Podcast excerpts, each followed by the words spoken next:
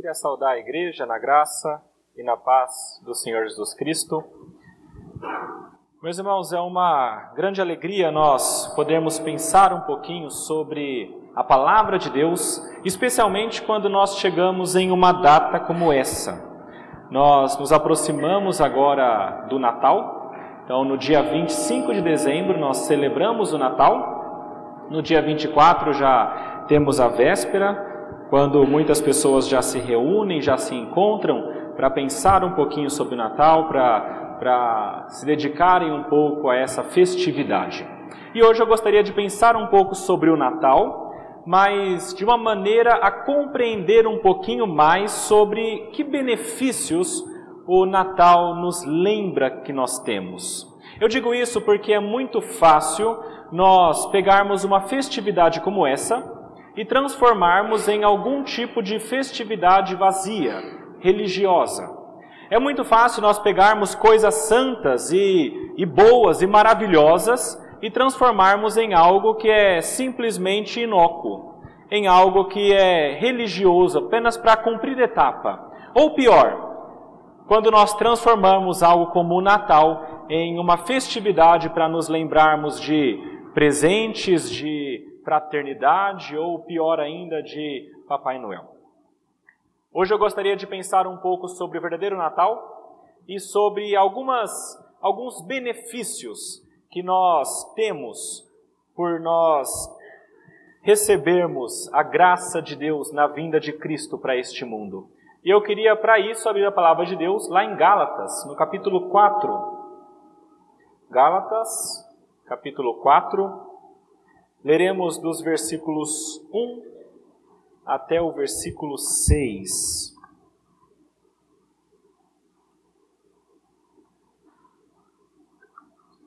Gálatas 4, capítulo 1, versículos 1 até o versículo 6. Diz assim a palavra de Deus. Digo, pois, que durante o tempo em que o herdeiro é menor, em nada difere de escravo, posto que é ele senhor de tudo, mas está sob tutores e curadores até o tempo predeterminado pelo Pai. Assim também nós, quando éramos menores, estávamos servilmente sujeitos aos rudimentos do mundo. Vindo, porém, à plenitude do tempo, Deus enviou seu Filho, nascido de mulher, nascido sob a lei, para resgatar os que estavam sob a lei, a fim de que recebêssemos a adoção de filhos. E porque vós sois filhos, enviou Deus ao nosso coração o espírito de seu filho que clama Abba Pai, de sorte que já não és escravo, porém filho, e sendo filho, também herdeiro por Deus. Até aí a palavra de Deus. Vamos orar, meus irmãos, pedir a Deus sabedoria para compreendê-la. Senhor nosso Deus, nosso Pai, nós queremos louvá-lo porque nós temos a Sua palavra que nos mostra a verdade. Queremos pedir neste momento, Pai, que o Teu Santo Espírito nos ajude a compreendê-la. Ilumina-nos, Pai, com o Teu Santo Espírito e dá-nos força para que nós não apenas compreendamos a Sua palavra, mas para que nós também possamos aplicá-la em nossas vidas. Pedimos isso, crendo no Senhor, na Sua graça e no seu amor, em nome de Jesus. Amém. Meus irmãos, veja que no versículo 4 e 5 do texto que nós lemos, diz que na plenitude dos tempos, Deus enviou o seu Filho ao mundo. Aqui nós pensamos sobre o Natal. Em um dado momento, há cerca de dois mil anos atrás, Deus, na sua soberania e na sua graça, envia o seu Filho a este mundo. E isso é o Natal. E eu queria pensar um pouquinho sobre o que isso significa para nós. Quais são os benefícios que nós nos lembramos quando nós celebramos o Natal? E meu desejo hoje, meus irmãos, é que, pensando sobre isso, na, no tempo em que vocês forem celebrar o Natal nesse fim de ano, no tempo em que vocês estiverem com as suas famílias, ah, ceando, conversando sobre as coisas do reino, que vocês se lembrem destes benefícios. O que veio por conta da vinda de Cristo a este mundo? O que esse evento de verdade significa para nós?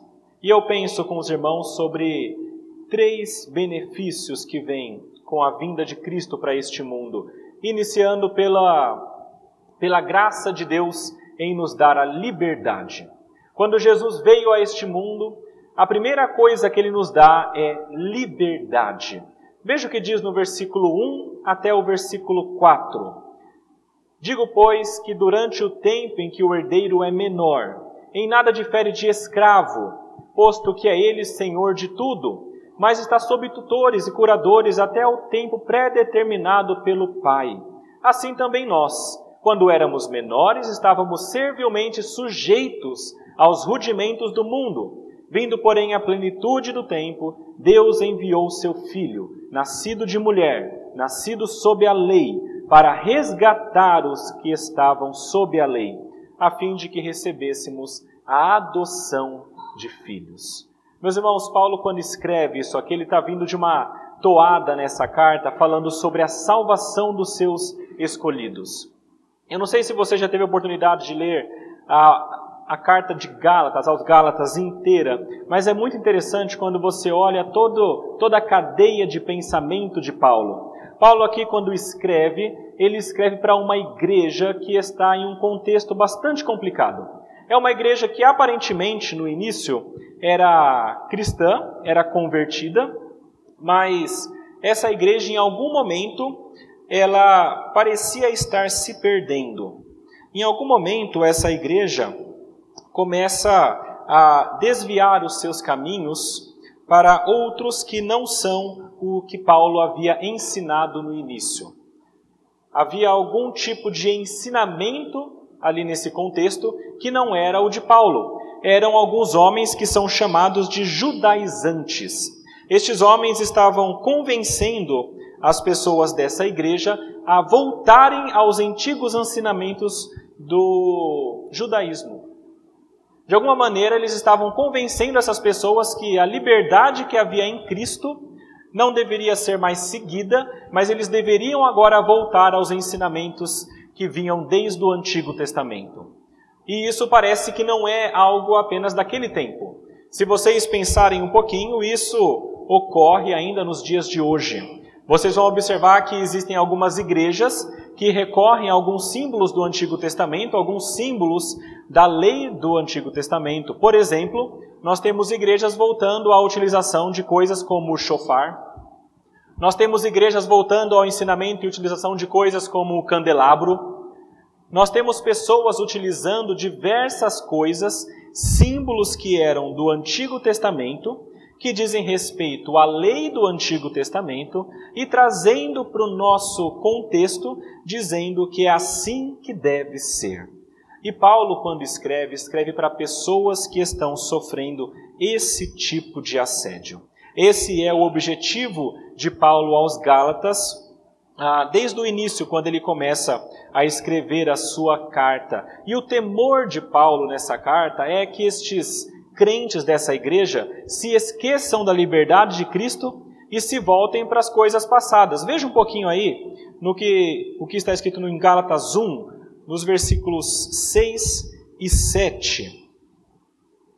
Gálatas 1, versículos 6 e 7. Está escrito o seguinte: Paulo falando aos Gálatas: Admira-me que estais, estejais passando tão depressa daquele que vos chamou da graça de Cristo para outro evangelho, o qual não é outro, senão que há alguns que vos perturbam e querem perverter o evangelho de Cristo. Meus irmãos, Paulo tem medo que aqueles crentes que estão na Galácia se esqueçam da liberdade de Cristo se esqueçam da graça de Cristo e se voltem totalmente ao judaísmo. E ele passa toda a carta explicando acerca dessas coisas, falando que o evangelho verdadeiro diz respeito à liberdade em Cristo e não a uma lei que nos aprisiona. Tudo isso ele começa tratando desde o início, ali do capítulo 2 para frente, ele começa a falar acerca dessas coisas. Veja só o que ele diz aqui do capítulo 2 para frente, acompanhe aí na palavra de vocês. como que ele trata essas coisas. É bem interessante se vocês observarem. Ele começa falando ali no capítulo 3, no versículo 6, acerca de algo que apela para a experiência de Abraão. Vocês têm aí o título falando sobre a experiência de Abraão. E a ideia de Paulo é demonstrar que a graça de Cristo, na verdade, é algo que é anterior à própria lei. Do versículo 6 até o versículo 14, Paulo trata sobre, sobre a experiência de Abraão neste tempo. Veja só o que ele diz no versículo 6. É o caso de Abraão que creu em Deus e isso lhe foi imputado para a justiça. Sabei, pois, que os da fé, que são filhos de Abraão, Ora, tendo a Escritura previsto que Deus justificaria pela fé os gentios, pré-anunciou o Evangelho a Abraão: Em ti serão abençoados todos os povos. De modo que os da fé são abençoados com o crente Abraão. Todos quantos, pois, são das obras da lei, estão debaixo de maldição. Porque está escrito: Maldito todo aquele que não permanece em todas as coisas escritas no livro da lei. Qual é a ideia de Paulo aqui, meus irmãos? Demonstrar que a, a lei, como foi trazida, ela na realidade não é aquilo que nos traz a salvação. Na realidade, a lei de Moisés é aquilo que demonstra e evidencia que nós somos totalmente pecadores. Desde o capítulo 3 para frente ele mostra isso. Quando ele fala sobre Abraão, ele diz que Abraão, na verdade, não foi salvo pela lei, mas ele foi salvo pela fé. Porque ele creu em Deus, porque ele creu na promessa de Deus. Ele não poderia também ser salvo pela lei, porque a lei nem mesmo existia nesse tempo. O argumento de Paulo é muito interessante porque mostra que a lei mosaica só viria 430 anos depois de Abraão. Como que poderia Abraão, o primeiro talvez escolhido como povo de Deus, ou claramente, ser salvo pela lei se a lei nem mesmo existia?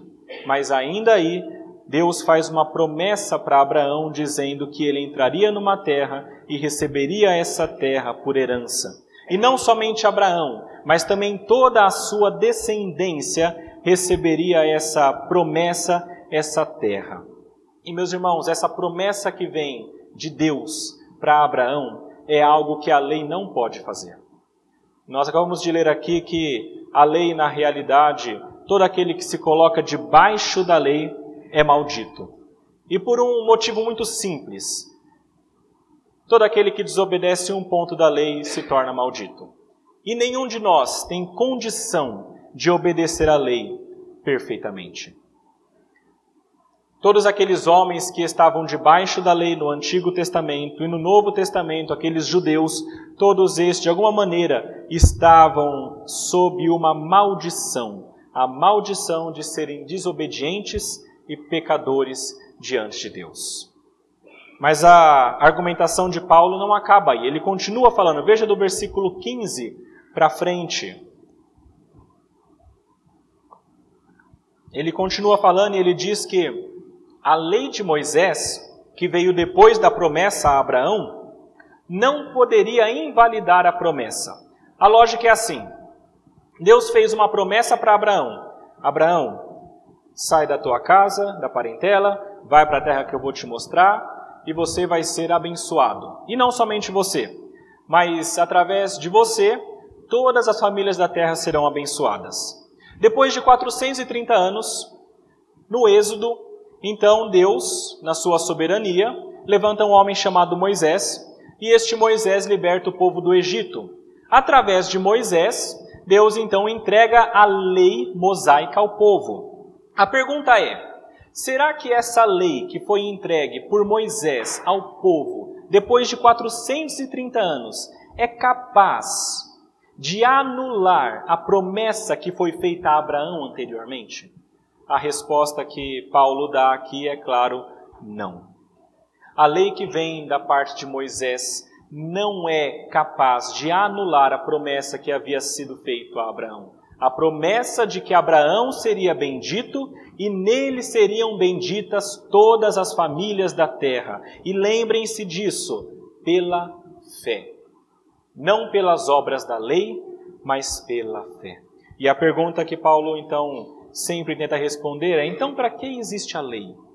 Se a lei não é para salvação, a lei, meus irmãos, existe para deixar muito claro que nem eu, nem você, nem Abraão, nem Moisés, nem nenhum outro homem neste mundo nascido de mulher é alguém que consegue viver sem pecado. Todos nós pecamos. Tiago diz que se nós caímos em um ponto da lei, nós caímos em todos.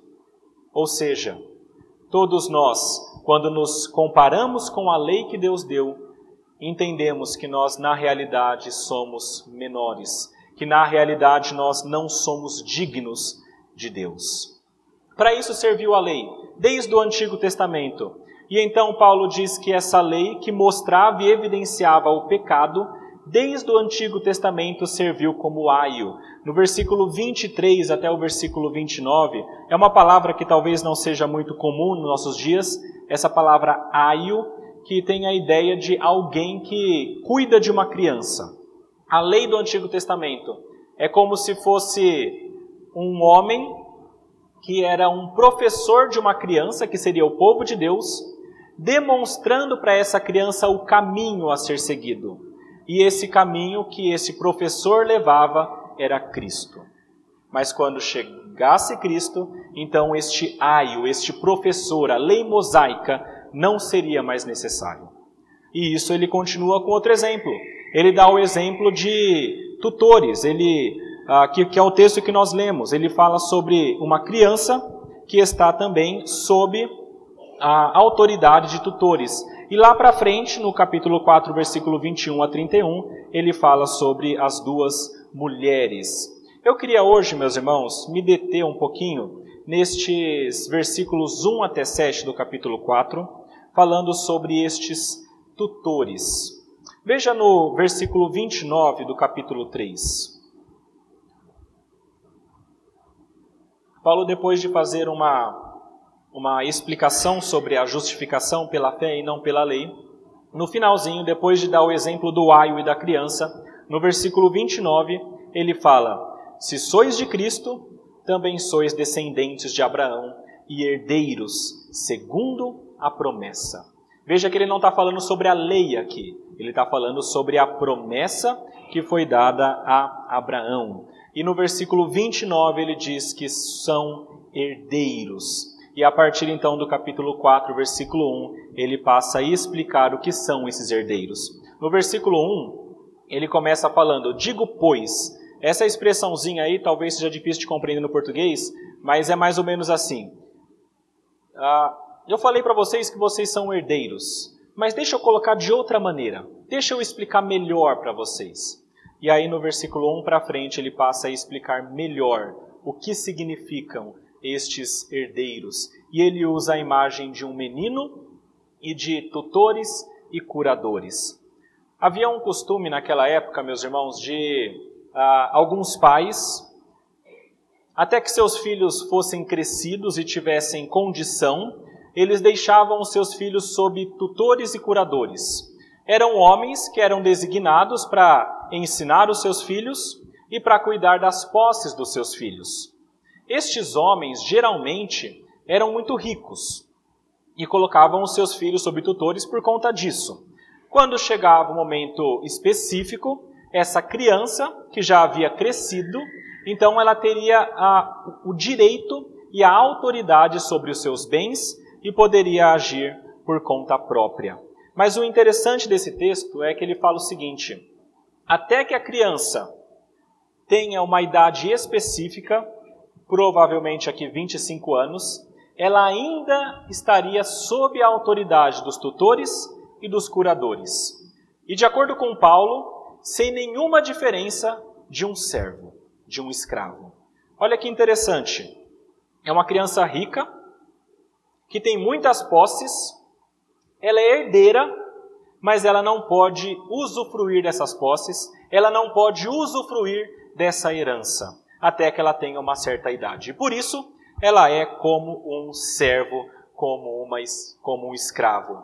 E Paulo diz que, assim como essa criança está sob tutores e não pode usufruir da sua herança, que foi dada pelo seu pai, assim também nós. Ele diz que anteriormente, antes da vinda de Cristo, nós estávamos sob tutores, sob algo que estava acima de nós. Nós já éramos herdeiros, nós já tínhamos a herança, mas nós não poderíamos usufruir dessa herança. E Paulo diz que estes tutores e curadores eram os rudimentos deste mundo. É muito interessante essa palavra aí, rudimentos deste mundo, porque ah, é de difícil tradução.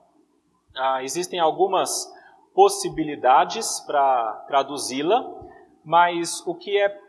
Bom, a palavra significa em si. Deixa eu tentar explicar para vocês de uma maneira simples. Rudimentos no grego significa o estágio inicial de uma coisa maior. É mais ou menos como o abecedário. Então, quando a criança entra na escola, ela aprende o ABC. O ABC é o estágio inicial para ela dominar o abecedário e para depois conseguir dominar a língua. Esse é o rudimento do ABC. Rudimento do mundo são aquelas coisas iniciais e primordiais que são o início de algo maior desse mundo. Algumas pessoas dizem que isso ah, é uma referência aos elementos do mundo, como terra, fogo, ar e água. Outras pessoas dizem que isso é uma referência aos espíritos elementais deste mundo, como se houvessem espíritos dominadores. Mas o que eu creio que esse texto quer dizer é que quando nós ainda estávamos sem Cristo, quando a humanidade não tinha Jesus neste mundo, ela estava sujeita a ideias de religião ainda muito iniciais. Então nós tínhamos isso no judaísmo. As pessoas no judaísmo entendiam que havia um Deus, mas não entendiam tão bem quem era esse Deus. Elas achavam que tinham que fazer sacrifícios, e é verdade, porque Deus havia mandado, mas isso não era tudo. Havia algo muito maior. Isso era apenas o início, era apenas o ABC, o beabá da religião. Isso é a lei do Antigo Testamento. Veja aí o que diz no capítulo 3, versículo 25. Volte um pouquinho.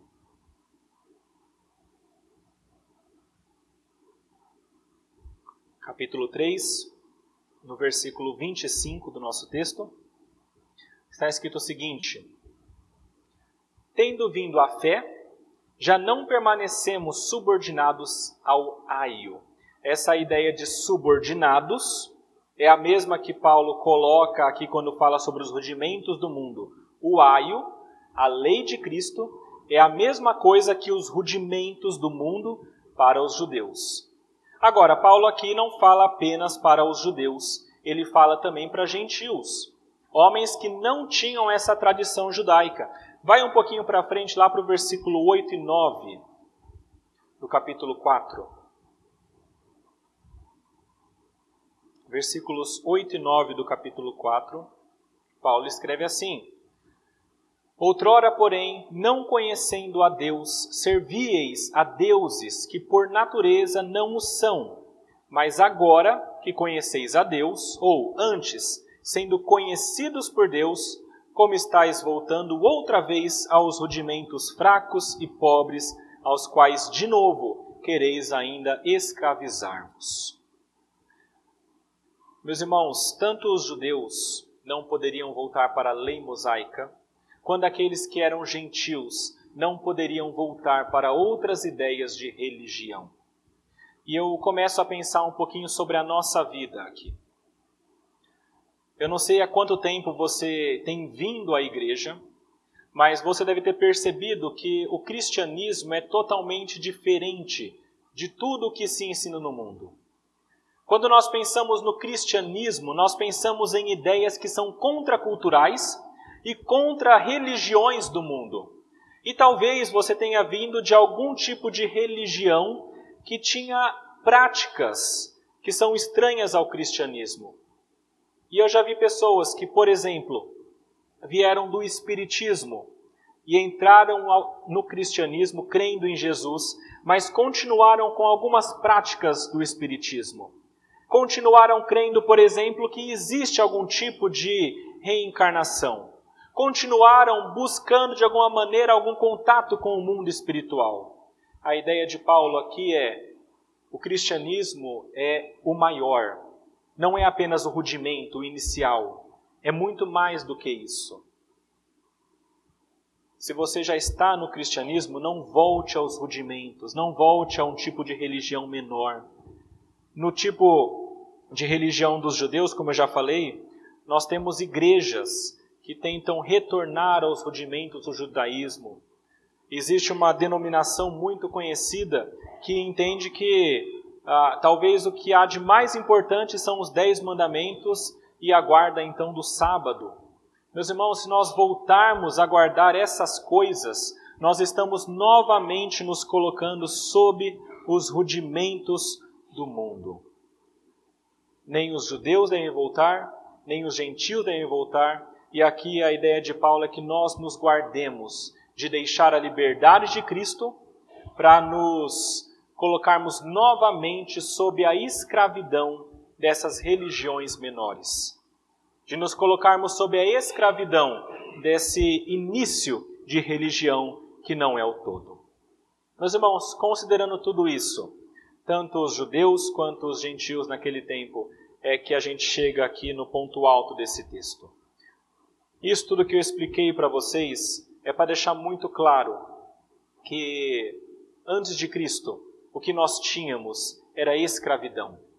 Antes de Cristo, os judeus eram escravos da lei. Os gentios eram escravos de outras religiões e todos eram escravos do pecado. Como diz a palavra, aquele que comete pecado é escravo do pecado. E tudo isso acontece até que chegamos ao versículo 4. O versículo 4 diz o seguinte: Vindo, porém, à plenitude do tempo, Deus enviou o seu filho, nascido de mulher, nascido sob a lei para resgatar os que estavam sob a lei. E aqui entra nossa ideia de Natal. Meus irmãos, os rudimentos do mundo, que eram a ideia do judaísmo e as outras coisas iniciais, não é o que Deus planejou para nós. Deus quer muito mais para nós do que apenas o judaísmo. E quando vem Cristo a este mundo, ele muda tudo isso. E ele vem a este mundo, Paulo coloca alguns termos aqui importantes, ele diz que Jesus veio a este mundo na plenitude do tempo. A ideia de um tempo que havia sido completo, um tempo que era planejado por Deus para que Jesus viesse. Aqui a importância do judaísmo. Quando chega nessa plenitude do tempo, é o tempo ideal para que Jesus venha, viesse a esse mundo. E existem várias evidências de como era importante esse tempo ser exatamente, não é 25 de dezembro, é claro, mas ser exatamente aquele tempo em que Jesus fosse nascer, e eu poderia dar várias, mas eu queria pensar com vocês em apenas um fato. Já pararam para pensar que quando Jesus veio, foi o momento exato e necessário para que o Evangelho fosse espalhado aos quatro cantos deste mundo? Já pararam para pensar que os judeus foram trabalhados durante milhares de anos para chegarem até aquele momento, conhecendo os oráculos de Deus, conhecendo o Antigo Testamento, escrevendo a lei de Deus que fala sobre Jesus. E sem essa lei, sem esse Antigo Testamento, ninguém compreenderia quem é Jesus se ele viesse.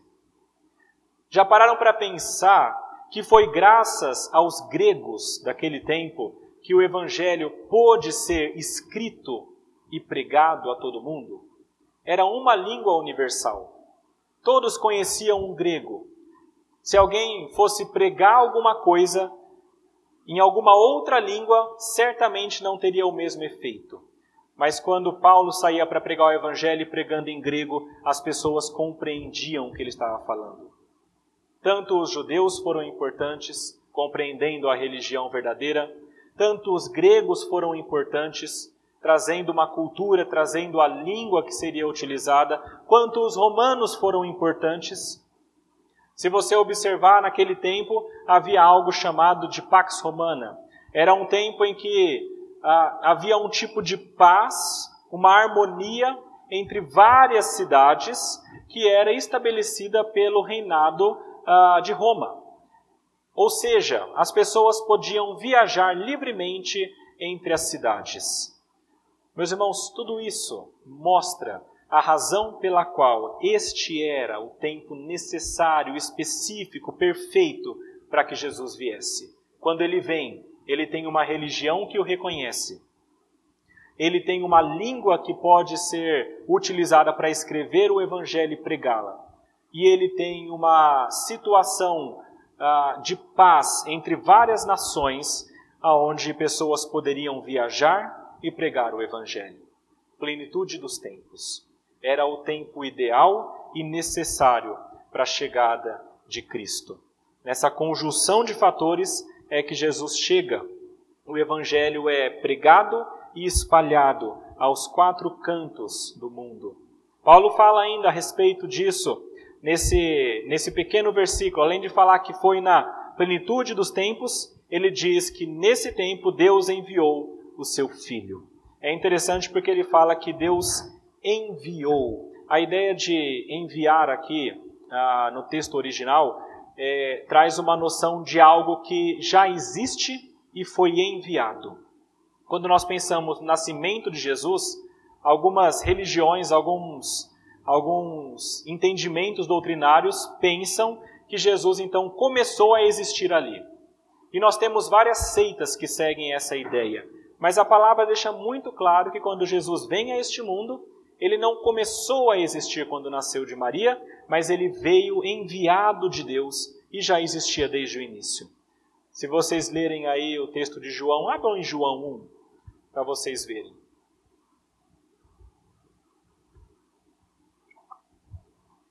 João, no capítulo 1.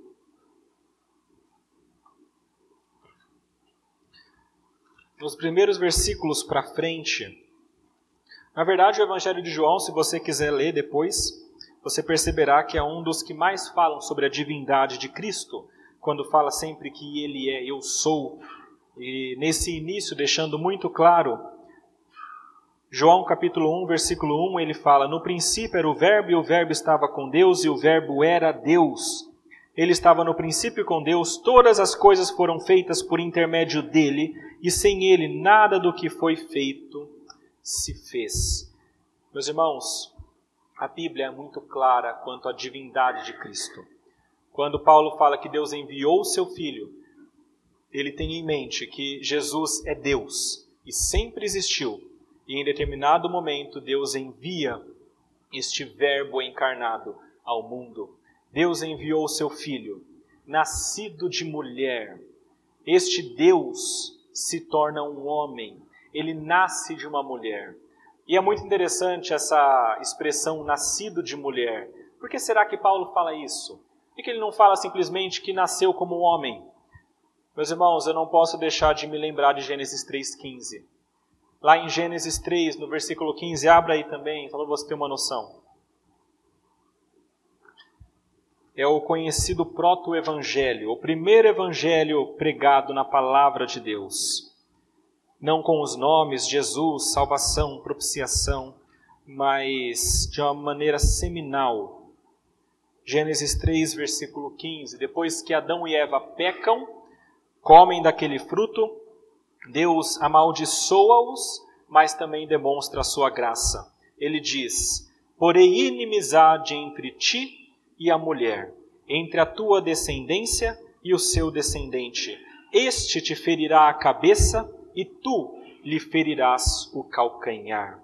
Existe um descendente da mulher, nascido de mulher, e este é Jesus Cristo. Meus irmãos, quando Paulo diz que ele nasceu de mulher, é muito possível que ele esteja fazendo uma alusão ao que foi prometido lá em Gênesis 3,15. O descendente da mulher é Jesus Cristo, assim como o descendente de Abraão é o próprio Jesus. Jesus, meus irmãos, é o descendente que viria para salvar o povo, para libertar o povo do pecado. Mas Paulo continua, diz que ele nasceu de mulher, que ele foi enviado a este, fi, a este mundo por Deus, e ele também foi nascido sob a lei, para resgatar os que estavam sob a lei também. Meus irmãos, para que Jesus pudesse libertar os homens da sua condenação, ele precisaria se colocar no seu lugar. Veja o que diz aí no capítulo 3 de Gálatas, versículos 12 até 13. Gálatas 3, versículos 12 até o versículo 13. Paulo escreve o seguinte: Ora, a lei não procede de fé, mas aquele que observar os seus preceitos, por eles viverá. Cristo nos resgatou da maldição da lei, fazendo-se Ele próprio maldição em nosso lugar, porque está escrito: Maldito todo aquele que for pendurado no madeiro. Meus irmãos, eu leio esse texto com vocês para que fique muito claro o seguinte: quando Jesus se torna um homem, isso era necessário que acontecesse. Porque somente se ele fosse um homem e se colocasse no nosso lugar, ele teria condição de nos resgatar da nossa posição. Quando Jesus se torna um homem, ele se coloca voluntariamente também sob a lei. Mas, diferentemente de todos nós, ele é aquele que consegue cumprir a lei. Paulo acabou de falar: se alguém cumpre a lei, viverá por ela. Mas maldito todo homem que está sobre a lei, sobre a lei, porque nenhum homem consegue viver sem quebrar a lei. Todos os homens estão debaixo da lei e quebram a lei e são malditos por isso, menos Jesus. Jesus se torna um homem, se coloca sob a lei e vive nessa lei de maneira perfeita, sem quebrá-la. E por isso ele merece a recompensa da lei, que é a vida. Mas olha só, Jesus, na sua graça, não usa essa vida para ele. Isso é o mais maravilhoso sobre Cristo. Ele é aquele que cumpre perfeitamente. Ele não é para ser o maldito, mas ele se faz maldito. Ele é pendurado no madeiro recebendo a maldição que não é para ele, mas era para cada um de nós. E quando ele recebe sobre ele essa maldição, ele retira essa maldição de sobre nós. É por isso que nós louvamos a Deus, porque ele envia seu filho Jesus, que nasce de mulher, nasce sob a lei, nasce nesse mundo que nós vivemos, vive perfeitamente como um homem, sem pecado e sob a lei, merecendo a vida e não a condenação, mas ele toma para ele a condenação e nos dá a vida que somente ele merece. Essa é a ideia de substituição que vem pela vinda de Jesus a esse nosso mundo. Como eu falei, meus irmãos, quando nós pensamos no Natal, nós temos de nos lembrar sobre qual a importância disso para nós. Paulo escreve todo um tratado teológico para chegar no capítulo 4, no versículo 4, e dizer que Deus envia o seu filho a este mundo. E quando ele fala que Deus envia este filho a este mundo, é para nos deixar claro que nós temos a liberdade. Porque Jesus viveu sob a lei, nós não estamos mais debaixo da lei. Nós não estamos mais debaixo do aio. Nós não estamos mais debaixo dos rudimentos deste mundo. Nós temos a liberdade que vem da parte de Cristo. E porque nós cremos nele, nós temos essa liberdade. Mas veja que isso já seria maravilhoso demais se acabasse por aí. Mas Paulo quer que nós adoremos um pouquinho mais a Deus. Então ele diz que além de Deus nos dar liberdade, Deus também nos faz filhos e herdeiros. Essa primeira parte, é claro que foi a mais delongada para explicar todos os pormenores, mas veja que no finalzinho do texto, da metade para o final, Paulo diz que nós somos livres, mas também somos filhos e herdeiros de Deus. Lembram-se do menininho que era rico, mas estava sob a tutela de outros homens, porque ainda não tinha chegado na idade. Esse menino já tinha herança, mas ele não podia usufruir dessa herança. Mas ele era filho, mas ele não era diferente do servo, porque ele não podia agir e ter as, as prerrogativas de filho ainda, até que chegasse o momento certo, em que ele chegasse na idade certa e fosse retirado dessa tutela. Então ele teria sua herança. A mesma coisa com todos nós. Quando Jesus vem a esse mundo, nos liberta, ele, ele também nos faz filhos de Deus. João 1, versículos 11 a 13, está escrito que Jesus veio para o que era seu e os seus não o receberam. Mas a todos quantos o receberam, deu-lhes o poder de serem feitos filhos de Deus. Aos que creem no seu nome, os quais não nasceram do sangue, nem da vontade da carne, nem da vontade do homem, mas de Deus. Todo aquele que crê em Jesus tem a liberdade e tem o poder de ser feito filho de Deus. Nós temos um ditado nesse nosso mundo que eu acho interessante, na verdade está na cabeça de muita gente, e eu já ouvi muitas vezes. É mais ou menos assim: ah, Fulano ganhou isso? Nossa, e eu não, mas eu também mereço, eu também sou filho de Deus a gente ouve muitas vezes a expressão eu também sou filho de Deus, ou seja, eu também mereço isso. Mas a grande verdade, meus irmãos, é que nem todo mundo é filho de Deus. Os filhos de Deus são aqueles que creem em Jesus. E ser filho de Deus é algo que esse mundo é, é, não entende. É algo que nós mesmos muitas vezes não compreendemos como é maravilhoso. Nós estamos em um tempo do cristianismo em que nós damos por garantido algumas coisas. Mas, meus irmãos, parem para pensar. O Deus do universo, o Criador de todas as coisas, o Senhor que é onipotente, onipresente, onisciente, conhece todas as coisas, pode fazer tudo o que quiser e está em todos os locais deste mundo. Este Deus que criou este mundo e continua segurando este mundo nas suas mãos, este Deus, por amor, decidiu fazer com que você fosse filho dele. Ele podia simplesmente te aniquilar, é claro, mas ele podia ser misericordioso e te dar a liberdade, mas ele quis fazer mais do que isso. Ele quis fazer com que você se tornasse filho dele. Meus irmãos, esse texto aqui é muito bonito, porque nos mostra que Deus, na sua graça, não só nos liberta, mas ele também nos faz filhos dele. E por isso nós também louvamos a Ele.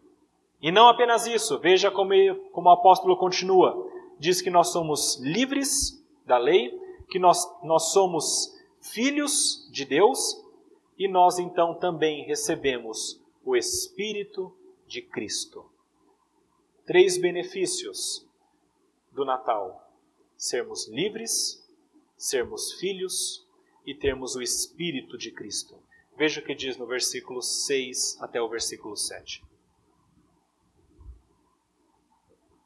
O apóstolo escreve: E porque vós sois filhos, enviou Deus ao nosso coração o espírito de seu filho, que clama: Abba, Pai. De sorte que já não és escravo, porém filho, e sendo filho também herdeiro de Deus. Meus irmãos, Deus nos envia o Espírito de Jesus. E o que eu acho mais interessante desse texto é que fala que ele nos envia porque nós somos filhos. Geralmente, quando nós pensamos sobre o Espírito de Deus vindo em nós e nos dando vida, nós colocamos isso anterior à nossa conversão, de maneira reformada. O Espírito Santo vem, nos dá vida e nós cremos e então nós somos salvos. Isso é verdade. Mas o texto parece dar uma ênfase um pouco diferente. A ênfase do texto é mais ou menos assim: vocês já são herdeiros, vocês já foram escolhidos por Deus, vocês já são filhos de Deus. E porque vocês são filhos, agora Deus também dá o espírito do seu filho para habitar dentro de vocês. E tendo esse espírito de Jesus, vocês têm a plena certeza de que vocês são dele. Meus irmãos, cada um de nós que crê em Jesus recebe o Espírito do Filho de Deus, porque é Filho de Deus. Essa promessa de que nós seríamos dele, que nós somos filhos de Deus, isso precede a lei, isso precede a sua vida, isso precede até Abraão, porque lá em Efésios diz que nós fomos escolhidos antes da fundação do mundo. E desde antes da fundação do mundo, Deus já tem determinado que você seria filho dele. É por isso que na sua vida, quando chegou o momento certo, na plenitude do tempo da tua vida, você entendeu que você deveria seguir a Deus e que você deveria crer em Jesus. E então você demonstrou claramente que você é filho de Deus. Nós todos que somos filhos de Deus, nós temos o Espírito de Cristo este Espírito que está para nos confirmar que nós somos filhos de Deus. Abra em Romanos no capítulo 8. Romanos capítulo 8.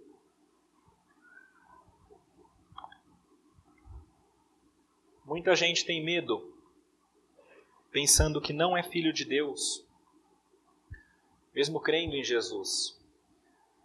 Mas Deus, na sua graça, já nos concedeu algo para nos ajudar. Romanos capítulo 8, versículos 15 a 17. Paulo escreve o seguinte: Não recebestes o espírito de escravidão, para viverdes outra vez atemorizados, mas recebestes o espírito de adoção, baseados no qual clamamos Abba Pai. O próprio Espírito testifica com o nosso espírito que somos filhos de Deus. Ora, se somos filhos, somos também herdeiros, herdeiros de Deus e co-herdeiros com Cristo. Se com ele sofremos, também com ele seremos glorificados. Se você crê em Jesus, você recebeu o seu Espírito. E se você tem o seu Espírito, você tem um testemunho interno de que você é filho dele. E de que você tem uma herança com ele. Uma herança que não é por obras da lei, mas uma herança que é pela fé que o próprio Deus colocou em você. E com esse espírito que você recebeu, você pode ter a plena certeza que você é filho de Deus e que você vai receber essa herança. Eu queria terminar lendo ainda um versículo. Efésios capítulo 1, um versículo e meio, versículos 13 e 14. Efésios capítulo 1, versículos 13 e 14. Na segunda parte do versículo 13, Paulo fala o seguinte: Vós, depois que ouvistes a palavra da verdade, o evangelho da vossa salvação, tendo nele também crido, fostes selados com o Santo Espírito da promessa, a, o qual é o penhor da nossa herança, até ao resgate da sua propriedade, em louvor da sua glória. Veja como Paulo o tempo todo fala sobre promessa, herança, promessa, herança. Nós temos a promessa porque nós somos filhos de Deus, e nós temos a herança porque nós somos filhos de Deus. E nós vamos chegar nessa promessa e nessa herança porque nós temos o Espírito de Deus nos selando e garantindo que nós continuemos firmes até o final. E olha como Paulo termina esse texto no versículo 7. Veja que até o versículo 7, Paulo sempre fala assim: vocês, vocês são, vós sois. No versículo 7, Paulo tentando possivelmente dar uma ideia de pessoalidade. Ele não fala mais vocês, mas ele diz você. Aqui não é para você pensar no povo de Deus, é para você pensar em você e na sua vida. Porque Jesus veio a este mundo há dois mil anos atrás e porque você crê no nome dele e ele te deu essa fé e te deu o Espírito. Tudo isso faz com que vocês não sejam mais escravos. E no finalzinho, no versículo 7, ele diz: De sorte que já não és escravo, porém filho, e sendo filho, também herdeiro por Deus. Se você crê em Jesus, se você entende que é filho, se você já entregou a sua vida nas mãos de Cristo, porque Ele fez isso contigo, então você é filho. Eu queria terminar esse esse tempo de meditação, meus irmãos, apenas com algumas aplicações. Primeira delas, a primeira vantagem, o primeiro benefício que nós temos por lembrarmos do Natal, o que o Natal nos trouxe, o que a vinda de Cristo nos trouxe é a liberdade. Nós somos livres. Isso porque nós cremos em Cristo. Cristo nos libertou da, da, do império das trevas, nos libertou do jugo do pecado, nos libertou do jugo da lei. Nós temos liberdade nele. Não permita que pessoas te coloquem de novo sob esse jugo. Não permita que pessoas te enganem para que você volte ao judaísmo ou a outras religiões. Você tem algo muito maior e muito superior. Você não está mais sob a maldição de coisas deste mundo. Não se permita enganar com falsos mestres, pregando o judaísmo, pregando coisas passadas, pregando coisas que nos escravizam. Vocês são livres e livres do pecado. Não há pecado mais que tenha poder sobre sua vida tamanho que você não consiga se libertar dele. Porque Jesus já te libertou dos pecados.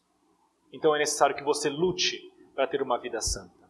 Você é livre. Segundo, você é filho, você é herdeiro. A doutrina da adoção é uma das mais belas da Bíblia. Se você crê em Cristo e você é filho, entenda que a sua herança está garantida. A sua entrada no céu já está garantida a sua eternidade está garantida. E eu digo isso por um motivo muito simples. Deus não é homem e mulher terreno para esquecer do filho. Nem o homem e mulher terreno geralmente esquece dos seus filhos, quanto mais Deus. Se você é filho dele, ele certamente vai garantir a sua entrada no céu e vai garantir com que a sua vida seja correspondente a isso.